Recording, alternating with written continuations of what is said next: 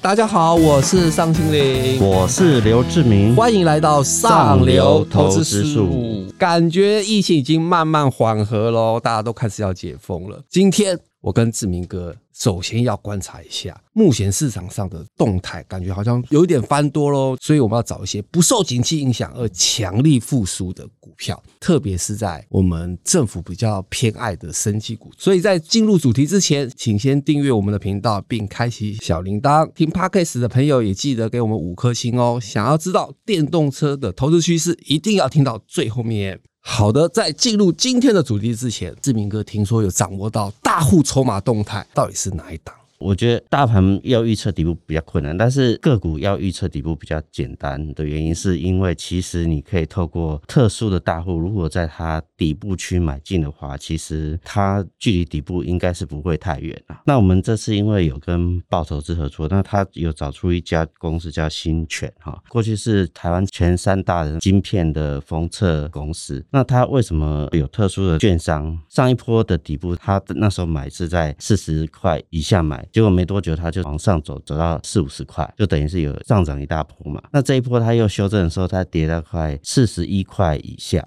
这个大户。又出手，又又出手，看起来这家公司的底部可能已经完成。那为什么它可以变好的原因，就是因为过去大家半导体封测可能会偏向在山西产品，但是新泉是因为有国际的汽车客户去认证它的晶片的测试运用，那他投资两百亿在龙潭有设一个厂，将来在二零二四年的时候，可能就会变成台湾最大这个汽车晶片的测试的中心。所以说这个领域未来可以慢慢。去看它的趋势了哈，像今年大家知道汽车缺晶片嘛，缺得很凶，听说要买车要排队排一年，所以像德国的大厂跟日本的大厂都找了台湾政府，要求台积电去做晶片的生产，其实要有封装测试嘛，所以说这一块将来的需求其实会蛮大的。那我觉得新泉在这个领域里面有做到重要的卡位，其实我们可以观察它未来的发展，尤其在汽车晶片越来越多的状态下，其实它的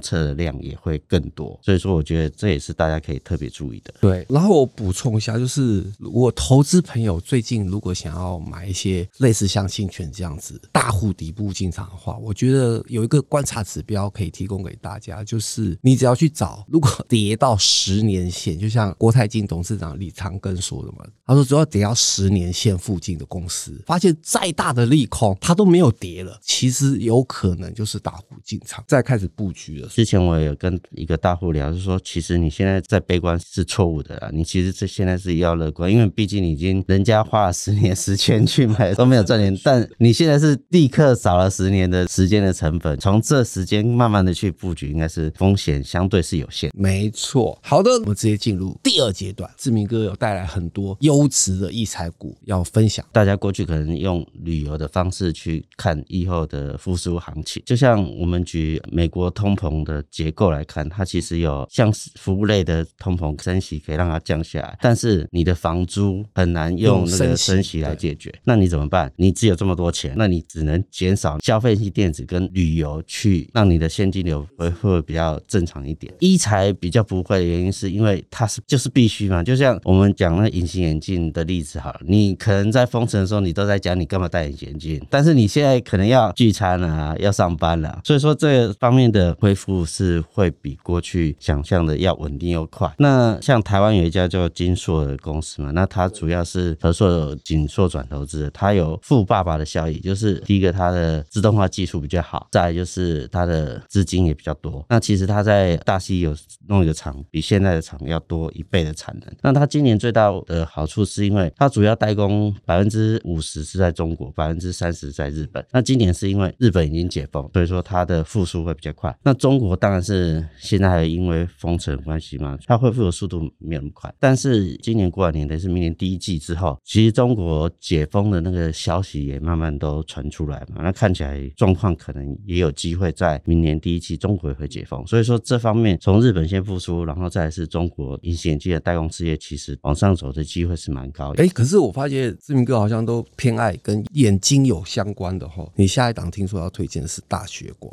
大学光也是一样嘛，因为你疫情的时候怕被传染，你怎么可能那时候去开那个镭射手术？所以它现在开放就会恢复。那我们国内最著名当然就是大学光。那韩国的人口是台湾的两倍啊，它一年的那个镭射手术的量是二十万次，台湾去年才二点七万人次。如果对照韩国的那个状态，它现在二点七往上走，其实涨两倍三倍是没有什么问题。所以说大学光这一块的领域，其实它往上走机会也是蛮高的，因为目前法人估它都都。是成长的状态是，其实还是都有两三成，它也是大家可以去注意的。对，然后另外一家公司就是大家比较注意，像血糖机的一家公司叫迅益嘛，那它是台湾制造血糖试片前两大的公司。那它过去为什么不好？是像他董事长就讲说，他有一个北非大客户哦，在那个疫情期间，他有八个月没有下单，以前是他最大客户，结果八个月都没有下单，之前都有赚一块半左右，啊，去年只赚了零点。四六，那其实今年看起来，它上半年都已经赚一块钱，等于是比比去年又增加了蛮多的嘛。那它最大的好处是因为它其实知道疫情期间大家都不好嘛，它反而用公司的资源去支持它巴西的通路客户提供那个便宜的那个血糖机嘛。后来他们公司也花了五千万。当然，你用了他们家的血糖机之后，你就会用他们家的血糖测试嘛。那所以说，其实在往后的明年后年，这这样的效益就会慢慢的出来啊。我觉得它也是大家可以特别去注意的公司哈。好的，那最后一个还有就是像邦特，这个好像我们社长的最爱，他常常在我们开会的时候说，邦特好像是走过了寒冬了。邦特以前也是喜盛的导管嘛，主要在菲律宾生产，过去走这种低价的可能会被中国中国抢走，然后状况当然相对是不好的。那现在就是因为美国的关系，美国现在的有几件事是绝对不用中国的。的东西，第一个就是电动车的相关零组件跟材料，再来就是半导体，然后另外一个医材是非常重要。所以说，很多美国医材客户现在你去全球寻找非中国体系的医材的相关的公司，他可能就会找到邦特，因为他有很多外科手术的导管，然后将来他的需求就会变大。那重点还有观察就是说，他二零二四年的宜兰厂的扩产可能是他现在的倍数以上，公司现在也可能只有十。几二十亿的营收嘛，那光这宜兰厂就可能，如果全产能贡献可能到三十五亿，所以说它今年可能就是往稳定的往上走，明年也是。那等到宜兰厂这真的量正式量产之后，其实对它的营收的成长动能就会比过去要好很多。所以说，我觉得这也是一个稳定往上走，然后呃未来有爆发潜力的一家公司。所以我觉得这也是大家可以去观察，尤其现在在底部的状态下，可以慢慢观察这样的公司它未来的前景的状。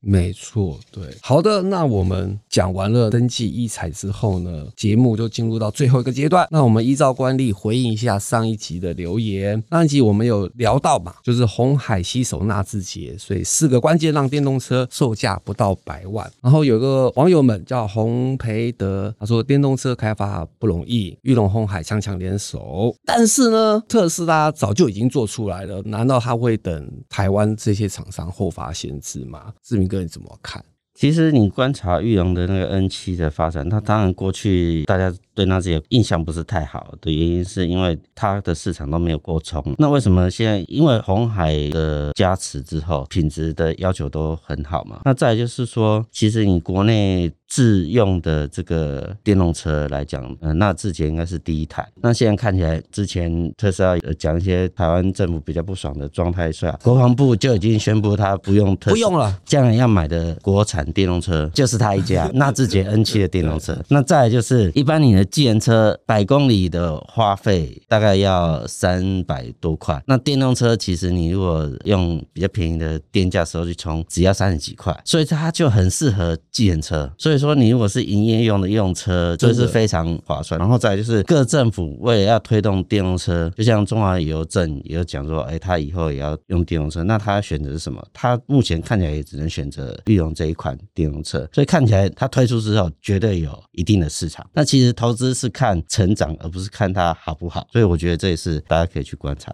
好，那我们第二个投资朋友林南先生说，红海最厉害的就是成本控制，所以他抢市场的时候就会用最便宜的优势去抢。这边跟你怎么看红海这次切入整个电动车市场，是不是又让整个电动车的版图会不一样了。我觉得电动车当然红海切入之后，它其实有它一些改变。第一个就是你像过去汽车里面有很多线材嘛，像宾士三百，它里面线材重达四十公斤，就是应该说传统车式，但是红海它现在是用以太网络的方式去做，那它的重量是可能过去的大概少一半。然后线材的长度是少四成，所以说光这个成本的降低就低很多。我觉得这里面有很多改变啊，因为红海它的量真的很大。比如说它其实现在来看，你已经错过 iPhone 时代，你错过了大力光时代，但是电动车这个时代的变化，你绝对不能错过未来五年最重要的科技的变化。好的，大家看完了也别忘留言给我们哦。那我们今天就聊到这里，对我们内容有兴趣的朋友们，也记得欢迎购买我们财。财讯双周刊六百七十二期上流投资术，我们下次见，拜拜。